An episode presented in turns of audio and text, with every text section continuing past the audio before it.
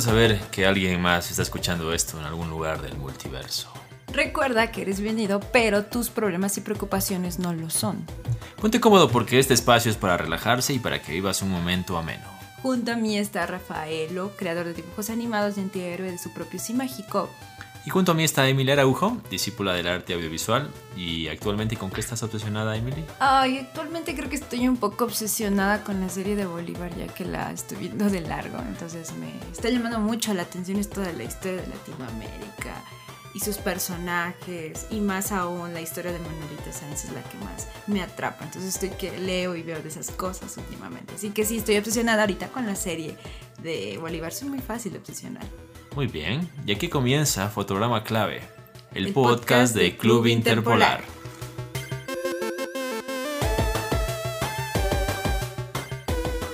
Esta semana ha estado bastante llena de trailers.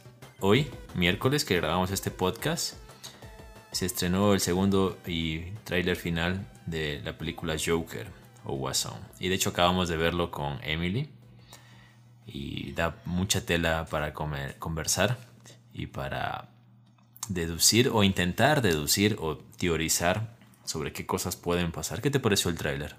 A mí el tráiler, la verdad me gustó muchísimo. Me cuenta más sobre cómo será el personaje del Joker al primer tráiler que se estrenó. ¿Hace cuánto se estrenó el primer tráiler? Cuatro, cuatro meses. Sí. sí. me sigue sorprendiendo la interpretación de Joaquin Phoenix. Me parece que la va a romper definitivamente. Y de hecho los rumores de que es firme candidato a llevarse el Oscar a Mejor Actor crecen más. Y por lo poco que se nos ha mostrado en el tráiler, en este y en el primero, pues creo que eh, no hay dudas de que será una interpretación impecable y magistral. Sí, sin duda es un actorazo, creo que es uno de los mejores actores contemporáneos de la época, creo que le ha metido, se nota en, en su actuación que le ha metido ganas, esfuerzo, trabajo de campo a este personaje que sin duda alguna nos va a sorprender a todos, bueno, yo creo eso.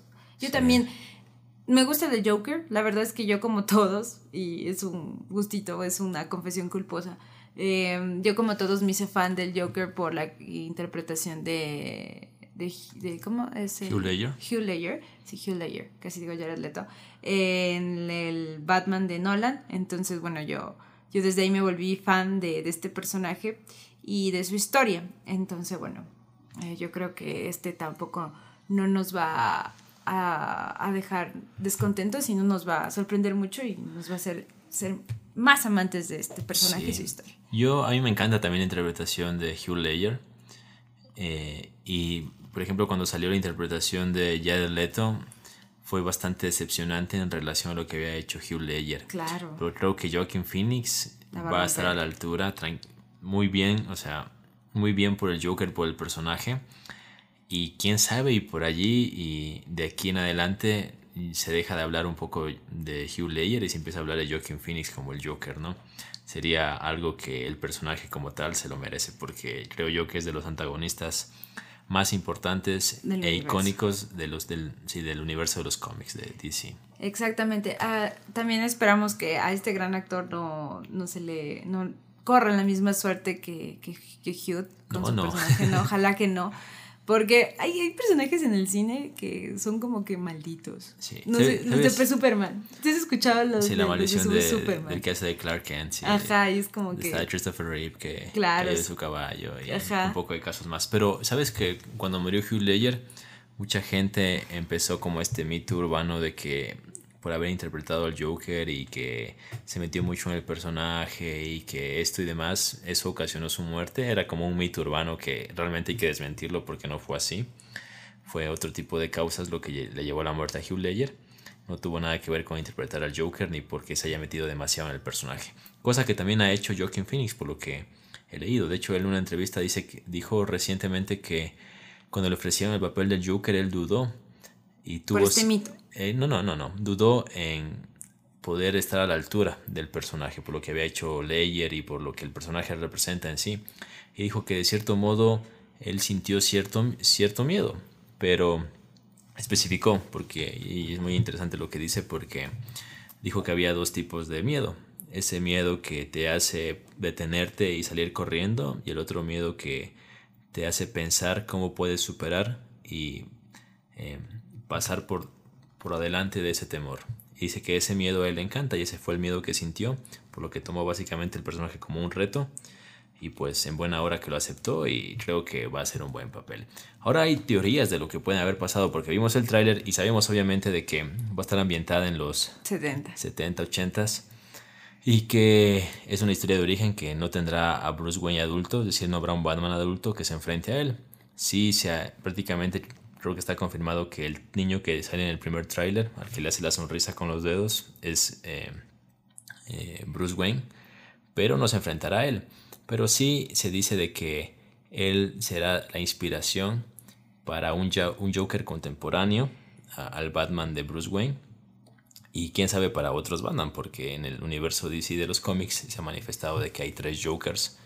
Y pues, qué sé yo, el Joker de Leto puede ser uno y por ahí puede haber otro Joker, más el de Joaquin Phoenix. Y también se ha dicho de que si la película le va bien y si Joaquin Phoenix está de acuerdo, tranquilamente se podría hacer una secuela, es decir, una segunda parte. Yo no sé, yo, o sea, ya se empieza a hablar de segundas partes. Eh, yo creo que si lo hacen es porque están seguros de que la primera parte va a estar muy bien y va, a pegar. Y esperemos que así sea. Claro, eh, de hecho, eh, detrás de micrófonos, con el micrófono apagado, estábamos hablando, yo le estaba pidiendo una explicación a Kevin de cómo sería este Joker, si sería como que el, la continuación del que nos presentó Nolan o sería otro, cómo sería, porque bueno, como sabemos el universo cinematográfico tiene varias dimensiones. Sí, de hecho el universo de DC de, en el cine se reinició con Men of Steel, con Hombre de Acero. Ahora hay rumores de que no se sabe si este Joker realmente está dentro de ese universo. Es decir, si, por ejemplo, para que tengan una idea. Si este Joker vive en el mismo mundo en el que vive el, Batman de Ben Affleck, por ejemplo. Obviamente, o vivió décadas antes en ese universo. No se sabe. Creo que esta película, cuando la veamos, nos dará la clave. Creo que lo dijimos en un podcast anterior, de que hay muchas especulaciones, pero creo que el momento en que veamos la película, el 4 de octubre, si no estoy mal, creo que esta vez sí le voy a tener la fecha, creo que es el 4 de octubre pues todas esas respuestas serán respondidas. Exacto, se despejará la duda, como dice Emily. Bueno, sin duda alguna tenemos que irla a ver. Y cuando la vayan a ver, que este, sería muy bueno que nos cuenten su, su reacción, cómo la vieron, qué les gustó, qué no les gustó, cómo fue su interpretación del personaje. Yo he visto que está promocionándose ya en el cine de la localidad, de nuestra ciudad. A mí me encantaría que la trajeran al menos una opción sin doblar al español, es decir, con el idioma original, porque me interesa ver la interpretación tal cual de Joaquin Phoenix. Y a veces pues el doblaje de voz a veces como que le resta cierta caracterización al personaje. Sin duda. Entonces verla subtitulada no, yo no tengo ningún problema y de hecho me interesa verla así. Ojalá, ojalá. Si no la traen pues igual ya tocará eh, bancársela en con doblaje latino, ¿no? Eh, no sé quién lo hará, lo venía haciendo Pepe Toño Macías, que es un actor de doblaje que dobla a Joker, dobla a Deadpool, dobla a Capitán América, dobló al Joker de, eh, de Jared. De Hugh Ledger y de Jared Leto. Me gustó más cómo lo dobló al de Hugh Ledger porque el personaje igual la interpretación daba, pero no sé, no se ha confirmado quién será. Tal vez y es él también el que doblará a este Joker, aunque por ahí habían rumores de que Eugenio Derbez había dicho de que él quería que su sueño es doblar al Joker y aparecieron un montón de memes. De memes. Óigame, no, óigame, no. Me está ahorcando. Me está ahorcando, me está ahorcando. Sería interesante igual, o sea, porque yo sé que... Eugenio es, un actorazo. Y se pondrá en un, en un rol dramático, como el personaje. Sería interesante, pero como ejercicio. De ahí no sé si como arriesgarse a darle la chance, no lo sé. Es que estamos, estamos, acostumbrados de ver a Derbez en personajes de piel cómica, bueno, un poco a veces ni triste, porque la última de No se aceptan evoluciones es un personaje cómico y a la misma vez es un poco triste, pero bueno, el Joker es otro nivel, o sea, es diferente en matiz porque es como que es alguien más sombrío, alguien más triste, oscuro, y sí, chocaría mucho porque nosotros los latinos estamos acostumbrados a esta voz de, de Derbez que es súper, es totalmente reconocible en cualquier parte del mundo de los que hablamos español y vemos hemos seguido la carrera de él por más cosas chiquitas que, que hemos visto de él. Entonces, estamos acostumbrados a, esa voz, siempre nos, nos lleva a la comedia, a la fofa, al chiste. Entonces, no, no, no sé, sería un poquito haría un poquito de ruido, creo yo. Sí, yo creo que por eso te digo, como ejercicio me parece bien, pero de allí arriesgarse, no lo sé. Mm, no, sería una mala decisión. ¿Sabes qué sería bueno? Que yo, que, eh, em, que Derbez se grabe de forma casera doblando alguna escena de alguna de las películas del Joker, qué sé yo, el Joker de, de, de, de Hugh Ledger en El Caballero de la Noche y por allí y despierta el interés de Warner en Latinoamérica y le dan la chance. por ahí, o sea, podría ser, ¿no? Casos se han visto.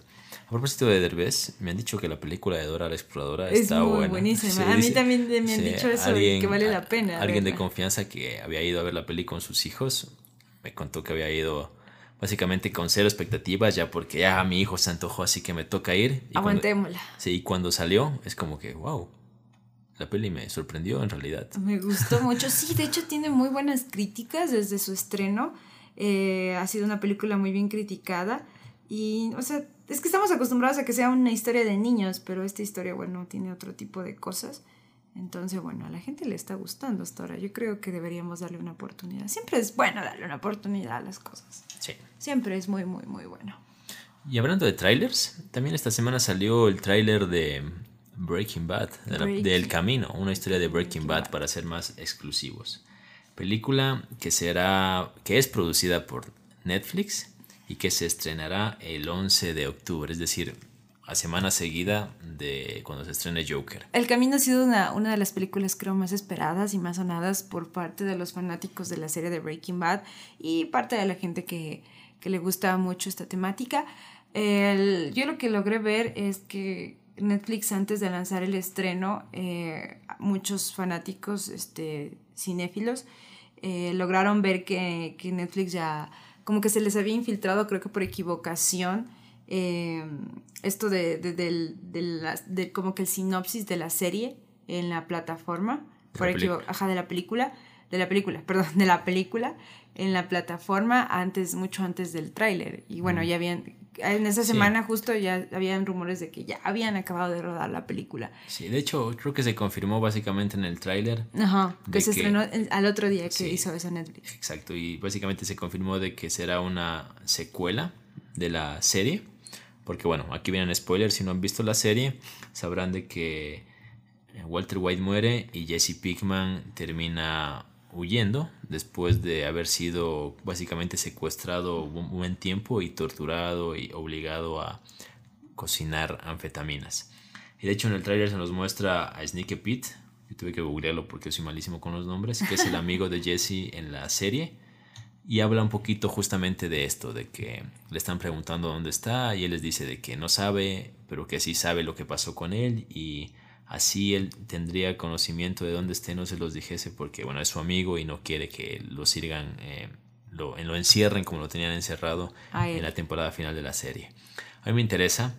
Jesse es un personaje que a mí me encanta en la serie. Creo que a mí personalmente mucho más que Walter White. Oh. Pero bueno, eh, estoy muy eh, ansioso por ver también. El camino. El camino de Breaking Bad. Aquí mi querido amigo Kevin se fue a la Comic Con que se dio el fin de semana en Guayaquil, aquí en Ecuador. Entonces quisiera que nos cuente un poquito cómo fue su experiencia, cuéntanos cómo estuvo, qué tal. Cuéntanos todo, todo, porque yo siempre quiero ir a una Comic Con, pero bueno, situaciones. Sí. Bueno, nosotros vivimos en Ecuador, así que fue la, básicamente la Comic Con Ecuador 2019 en Guayaquil. Fue este viernes, sábado y domingo, 23, 24 y 25 de agosto, si no estoy mal con las fechas. Sí. Sí. Es un evento interesante, lleno de cosas geeks. Eh, yo creo que si quieres ir a ver y pasar tiempo con los artistas que van, con los eh, cosplayers y demás, está bueno darse el tiempo para ir dos o los tres días que son la Comic Con. Pero si quieres ir y conocer y pasar un momento muy bueno, pues con un día te, te alcanza. Y bueno, yo ya había ido hace un par de años y más o menos sé lo que era. Eh, esta vez fui con la expectativa pues de, de saber que, qué se nos presentaba. Fueron artistas invitados como por ejemplo el peleador de lucha libre Mankind o Mick Foley, bueno los que son amantes de la WWE capaz lo recuerden por este personaje, el señor Medias y demás.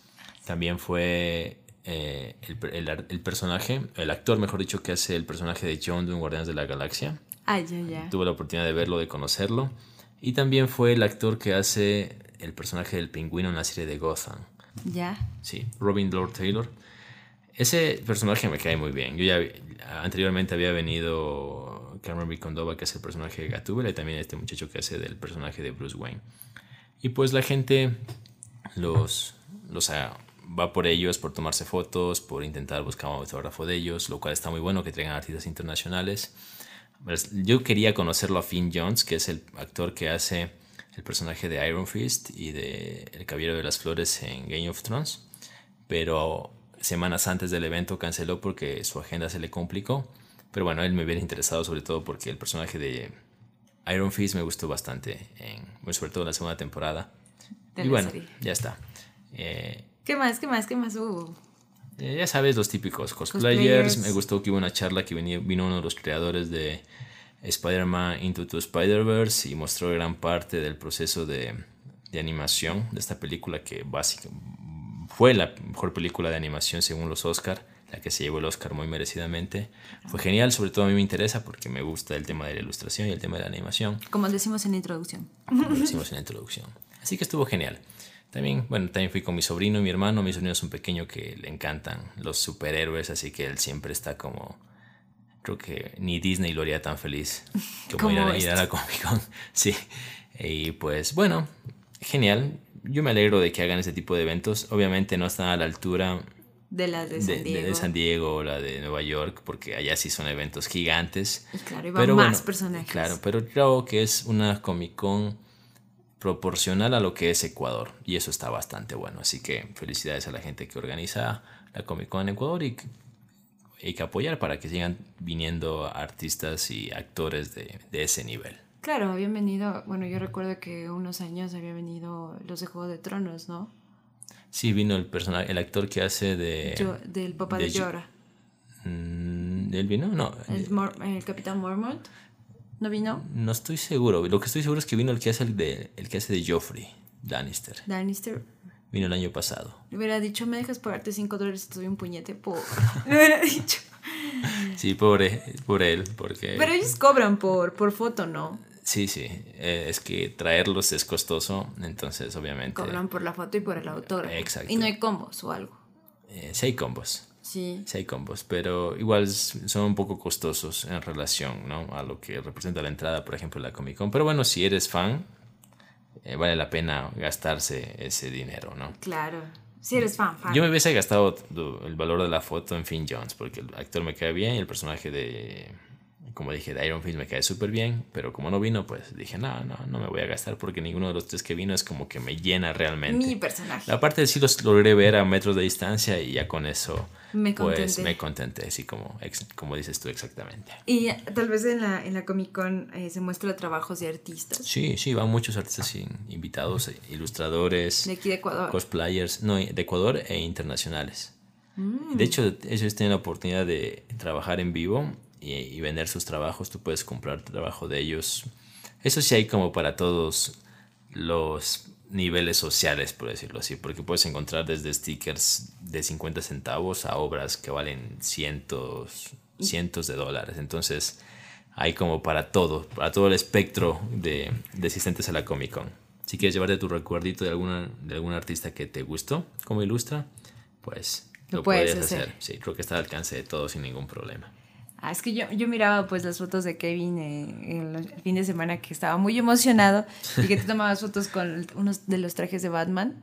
Sí, había una exhibición de Batman, había una exhibición de Avengers. Vino uno de los dobles de Robert Downey Jr., o mejor dicho que de los cosplayers oficiales de Tony Stark. Tú lo veías de lejos y es idéntico. Ya de cerca ya es como que tiene sus diferencias, pero era tal cual y hasta las expresiones que hacen y cómo se visten, todo, todo. Es Increíble. Sí, es muy bueno, es genial.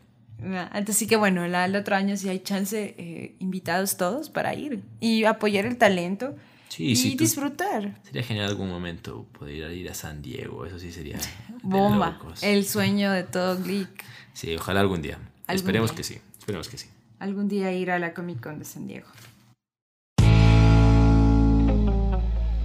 Bueno, hace, hace poco no llegó a nosotros noticias de, de, esta nueva plataforma streaming que promete ser muy buena, que será la plataforma de Disney, que se unirá y trabajará en conjunto con Pixar, con la Nat Geo, con Disney Plus.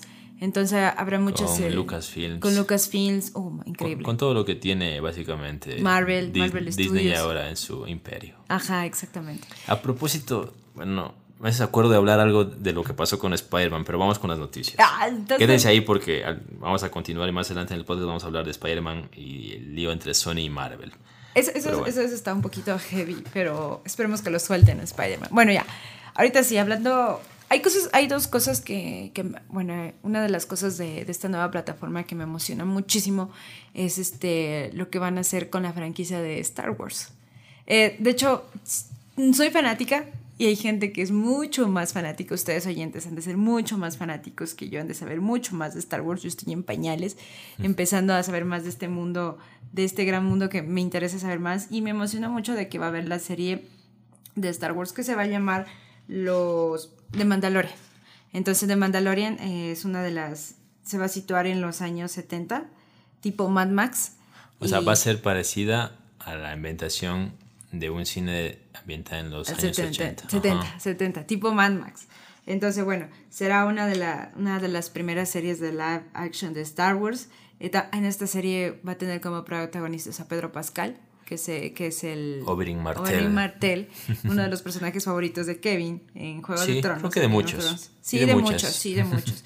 De hecho, o sea, este personaje entró como secundario, pero por la gran interpretación del actor y, al personaje creo que se ganó el cariño de los fans. McClaus lo ama. A Oberyn Martell. A Oberyn Martell. Un saludo para McClaus. a mí también me gustó bastante su, su personaje. Es, es chileno. Es chileno. ¿No es español? ¿O es español? Creo que es español. creo que tiene ascendencia chilena, creo. Si no, corríjanme, por favor. Ajá, por favor. O sea, pero de que tiene ascendencia latina es un hecho por el ah, nombre. Pedro Pascal. Y por un poco sus rasgos físicos. Sí, de hecho es un, un actorazo, a mí me gustó mucho su trabajo. Se llevó el corazón de muchos. En la temporada 3 o 4 fue. 4. 4 de Juego de Tronos. Juego de Tronos. Esa fue mi temporada favorita. Bueno, bueno, lo estamos saltando, lo estamos desviando. Así somos nosotros, nos desviamos paso de los temas. Bueno, eh, también se, bueno, esta serie se citará ya se presentó un tráiler de lo que será la serie de Mandalorian, un pequeño tráiler, aquí sale Pedro Pascal, pero se va a situar en los confines de la galaxia.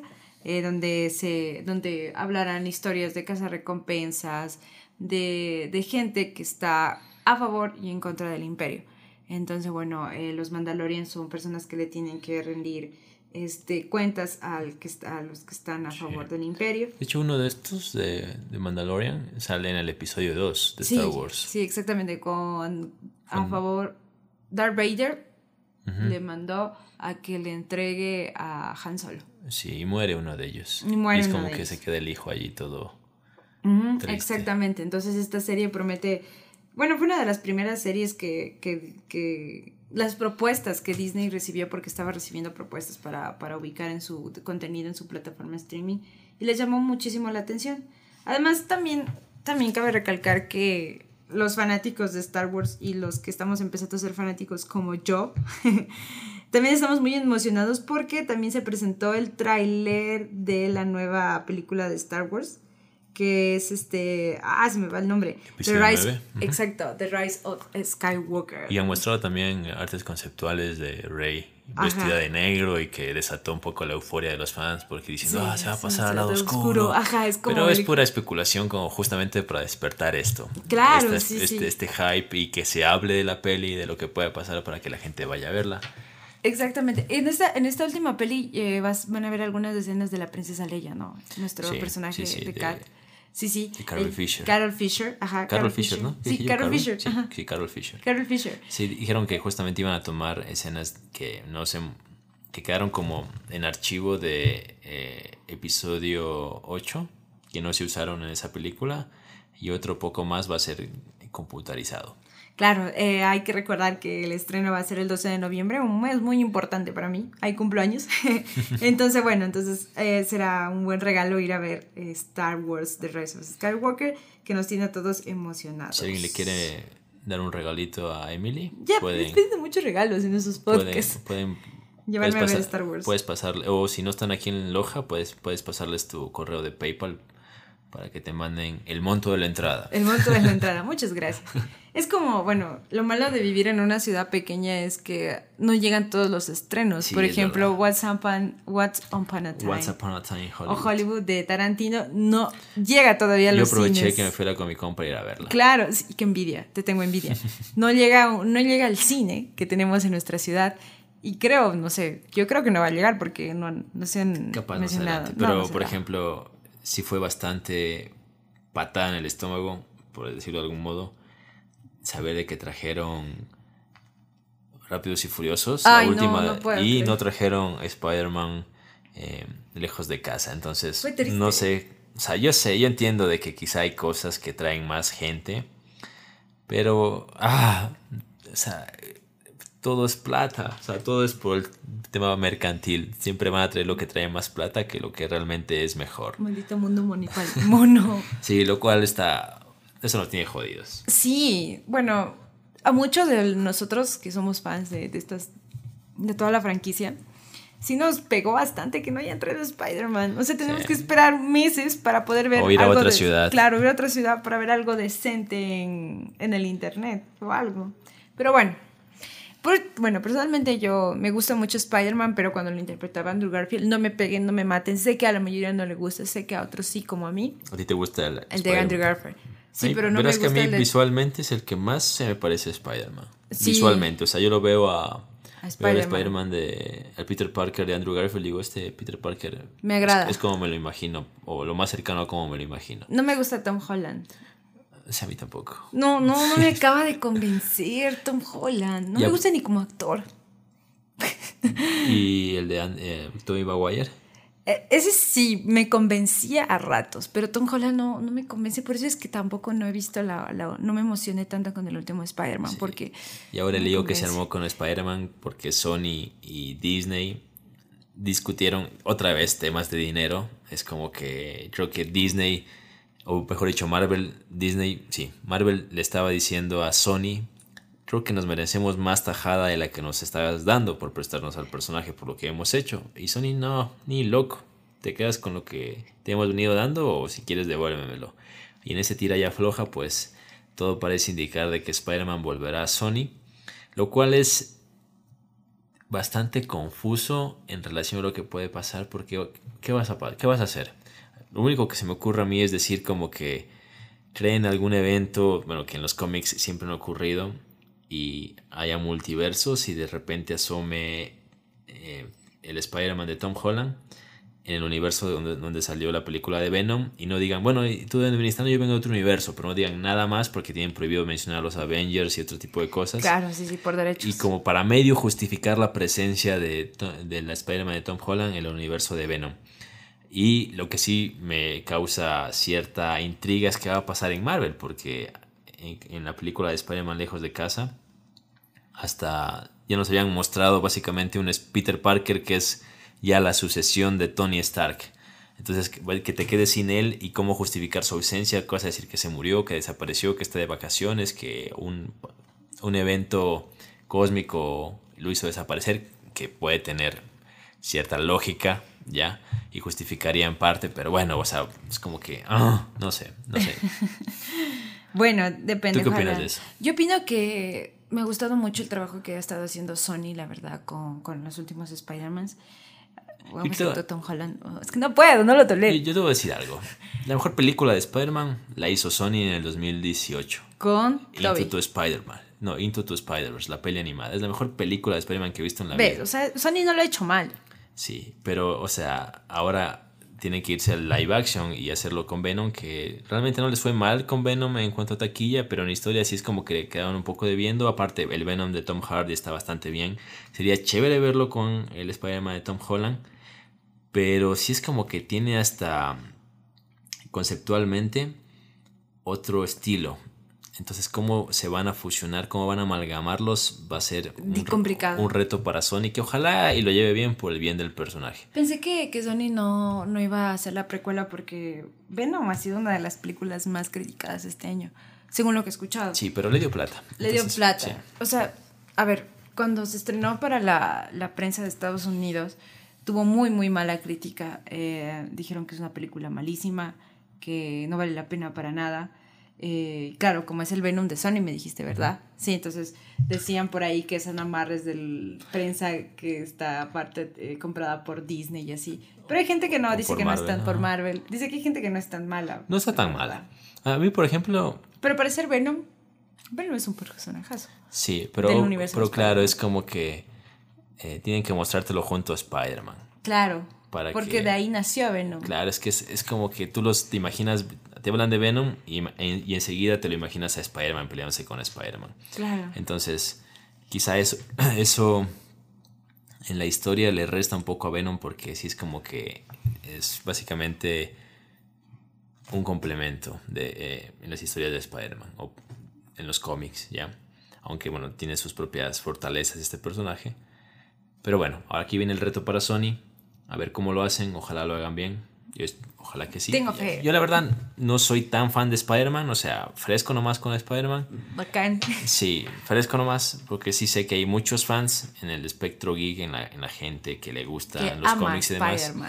Ama Spider-Man. Es uno de sus personajes favoritos. Yo no, es un personaje bueno que me agrada y no más. O sea, si desaparece, no me voy a morir si no hay en una década películas de Spider-Man, no, no pasa nada pero por el bien de las cosas que amamos, de los cómics y demás, del cine de superhéroes, ojalá y Sony no la riegue. No la riegue. Ojalá. Sony, por favor, si nos escuchas, no la cagues. por favor. ya empieza septiembre, y yo quería traer un listado de estrenos que se vienen en Netflix para este mes, para la gente que eh, septiembre es un mes frío, quizá no quiere salir de casa y quiere pasársela todo el mes, aparte de nuestras ciudades vacaciones. Entonces aquí tienes las opciones para poder pasar de vago acostado en tu cama. Rico. Se van a estrenar algunas series, como por ejemplo...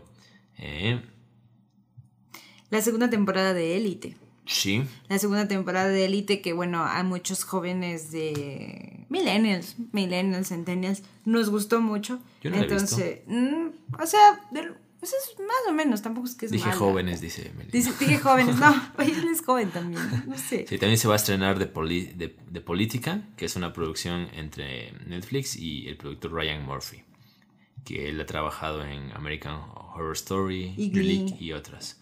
También se estrena la segunda temporada de Disenchantment o Desencanto, que es la serie de Matt Groening, creador de Los Simpsons, junto con Netflix. Primera temporada que también tuvo como sus eh, vaivenes en críticas, gente que le gustó, gente que no. ¿Y a ti? A mí sí me gustó. Tengo que verla, está en mis pendientes. Pero, y la veré, la segunda temporada la veré. Pasa que, a ver, aquí con Disenchantment es todo un tema. La gente que creció viendo Los Simpson y Futurama, tenemos un recuerdo muy, muy bueno de cómo reímos con estas series. Claro. Y quizá, quizá esperábamos reír igual con Disenchantment.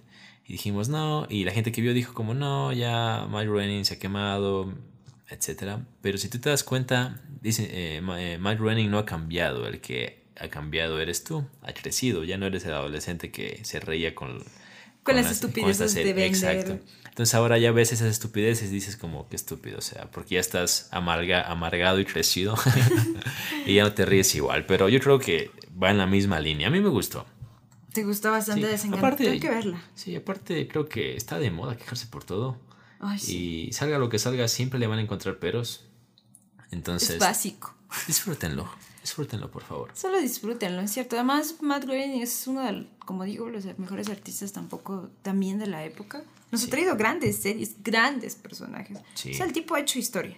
Sea como sea, ha hecho historia. Es un crack. Es un crack. Es alguien que básicamente reinventó el tema de los dibujos animados, creando un subgénero, por decirlo así, que es los dibujos animados para adultos fue, Los Simpson fue la gran pionera para esto. Después vino South Park, eh, Padre de Familia y demás. Entonces a Matt Groening le debemos mucho de la producción de animación para adultos hoy en día. Sí, exactamente. Yo también quisiera decirles que se vendría para Netflix la cuarta temporada de Vis a Vis. Hay mucha gente que es fanática de esta serie. Eh, se parece un poco a la historia de Orange is the New Black, pero se viene la, la, segunda, la segunda temporada de esta gran serie. También se viene la temporada 15 de Grey's Anatomy. Temporada 15. Wow. Qué bueno. o, sea, o sea, a ver, Grey's Anatomy yo creo que tuvo que quedarse hasta la quinta. hay gente que la ve aún, hay gente que se emociona por el personaje de Meredith y cómo ha sido sus giros, un personaje que le ha metido mucho drama y cosas innecesarias que ha sufrido el personaje.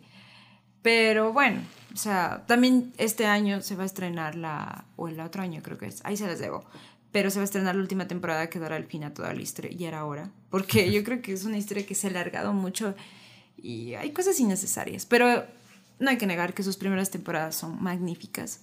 Eh, yo creo que es una de las mejores escritoras de series. Nos dio un sitcom eh, un poco diferente a lo que estábamos acostumbrados a ver en la televisión en aquella época. Entonces yo creo que Grey's Anatomy es una serie con mucho cariño, pero ya, ya no la quemen tanto, ya están abusando mucho de ella, de sus personajes, ya. Sí, porque yo, yo escucho quince, quinceava temporada y es como que, wow. Y la gente se la mira. O sea, tenemos un, yo tengo un chiste personal con todo el respeto a nuestros oyentes respecto a la serie. Es que todo buen estudiante de medicina y esas carreras afines tiene que verla por, no sé, por el, por el simple hecho de que habla de la medicina y eso. Entonces yo creo que es básico para los que, siguen esta carrera. Claro, pero de ahí hay videos, o sea, la vida no es así como lo muestra la serie todo boxeador debe verse Rocky. Exacto, algo así. Yo tengo ese chiste. Y, y verídico, verás. O sea, tú anda a una facultad con todo el respeto y pregúntales si han visto la serie y te van a decir 8 de cada 10 que sí han visto la serie. No, y está bueno. Hay, hay, series y películas que van para cierto tipo de público. Claro. Y quizá los estudiantes de medicina son un, un público eh, fuerte. Nicho fuerte, exacto, dentro de esta serie. Pero estudiantes, porque creo que profesionales ya saben que la vida real no es así. Y no tienen tiempo tampoco. No tienen tiempo tampoco. Eh, bueno, otra, ya yéndonos un poquito a películas para, para películas de animación. Se estrenará Buscando a Dory. ¡Wow! Y se estrenará también eh, Fiesta de Salchichas. Esto será el 15 de septiembre. Entonces a los niños les va a gustar. En cuanto a películas, producciones, se estrenará Chicas Rudas, que básicamente es una serie de comedia que se suma a la lista de películas de Netflix. Y aparecerá desde el primero de septiembre. Es decir, cuando estés escuchando esto, por allí y ya. Ya estará. La podrás ver. Sí, depende cuando escuches, porque aún será agosto, pero posiblemente hasta que salga el siguiente podcast ya será septiembre. Y también se estrenará Clímax, que también estará eh, disponible desde el primero de septiembre. Exactamente. Ah, bueno, sin duda alguna, eh, Netflix aún tiene buenas, buenos contenidos. Creo que la segunda temporada de Meat Hunter está muy buena. Eh, me quedé en el primer capítulo y me enganchó bastante. Entonces yo creo que... ¿Es, lo que estás viendo ahora? Es lo que estoy viendo ahora. Aparte de Bolívar. ya dije al inicio. Yo terminé de ver Bolívar ya. Terminé de ver The Boys. Esa es de Amazon Prime. Deben verla, The Boys. Y ahorita estoy terminando de ver la tercera temporada de Jessica Jones. O sea, es como que un poco doloroso porque es la última serie que ha coproducido Marvel, y, Netflix, y sabes que será la última. Pero igual quiero verlas como para cerrar ese ciclo, porque yo me he visto todo y es como que si no la veo, es voy a decir que, algo me va a faltar. Un autoconsentimiento y una autodespedida propia. Ah, y también estoy viendo Bojack Horseman. esa, me, me, da unas ganas de verla. De hecho, quiero llegar hoy a mi casa y ver si veo el primer capítulo. Sí, deberías. A mí me la, me la recomendó Camila Celi nuestra amiga eh, Camila Celi, y es una gran recomendación. Estoy en la mitad de la segunda temporada y está bastante buena. A mí también me recomendaron ver Big Mount. Ya. Dicen que es muy buena. Bueno, si te gusta el humor tonto de, y de los jóvenes, es una animación. Eh, te cuenta, bueno, según lo que estaba escuchando, te cuenta la historia de, de, los jóvenes cuando entran a la pubertad y se empieza a despertar este deseo sexual que vivimos los jóvenes, el despertar sexual. Entonces ellos lo, lo, lo, tienen un humor negro para, para mostrarte cómo sería. Entonces dicen que está muy buena, tiene, que hay cosas buenas, hay cosas malas, pero para entretener un rato de esos momentos en los que llegas a casa y no quieres pensar, pero necesitas ver algo, pero no pensar, pero estás muy cansado, eh, tu mente está muy cansada, tu espíritu también, entonces es una de las series recomendadas para que pases el rato. Sí. Y yo creo que eso también deberías ver. Big Mount. Entonces ya tienen algunas recomendaciones para aprovechar el feriado, el clima frío. Meat Hunter. Meat Hunter, no dejen de verla, en serio. Está buena. Y para cerrar el programa del día de hoy, agradecerles su compañía más que nada. Disculparnos, la semana pasada no pudimos ya traerles a ustedes eh, el, podcast. Ahí tienen que saber de que en nuestra ciudad, el 20 de agosto, es decir, la semana anterior, Es una fiesta básicamente nacional, una peregrinación sobre la Virgen del Cisne, que es, eh, bueno, la Virgen María, para los que son devotos de ella, y son muchos básicamente se genera una... Paraliza la ciudad, paraliza el país. Una peregrinación enorme que, como tú dices, paraliza. Entonces estas circunstancias evitaron que podamos venir con ustedes con un nuevo podcast, pero no los hemos olvidado. De hecho, yo la semana pasada sentía que me faltaba algo, me sentía incompleto. Algo, algo me faltaba para acabar bien mi semana. La verdad fue un poco culpa mía, porque bueno, yo también, como todos los años, tengo la costumbre de ser parte de, esta festividad. Y bueno, nuestra ciudad está en festividades. Pero no te sientas mal, o sea, es algo en lo que tú crees, es algo en lo que eh, va, va, muy eh, impregnado a tu fe. Exacto. Y pues está muy bien y bastante justificado. Pero para que los oyentes lo, sepan más que otra cosa. No vayan a creer que nos hemos olvidado, aquí estamos nuevamente. Y, Les pedimos disculpas. Y muy, muy animosos de, de, continuar con ustedes. Yo quería recomendarles que se escuchen un disco de la banda, se llama Desierto Drive, el disco se llama Mexican Dream, es una banda que me gusta, que es su primer disco, pero es básicamente una derivación de una agrupación mexicana que de la década anterior que fue muy, muy popular. Bueno amigos, esto ha sido todo por esta ocasión. Amar es compartir, así que si comparten este podcast con alguien cercano, estarán generando más amor en este Y vaya que lo necesita, nosotros nos vamos, pero volveremos próximamente. Siéntanse libres de extrañar. Nos vemos. Adiós. Chao, chao.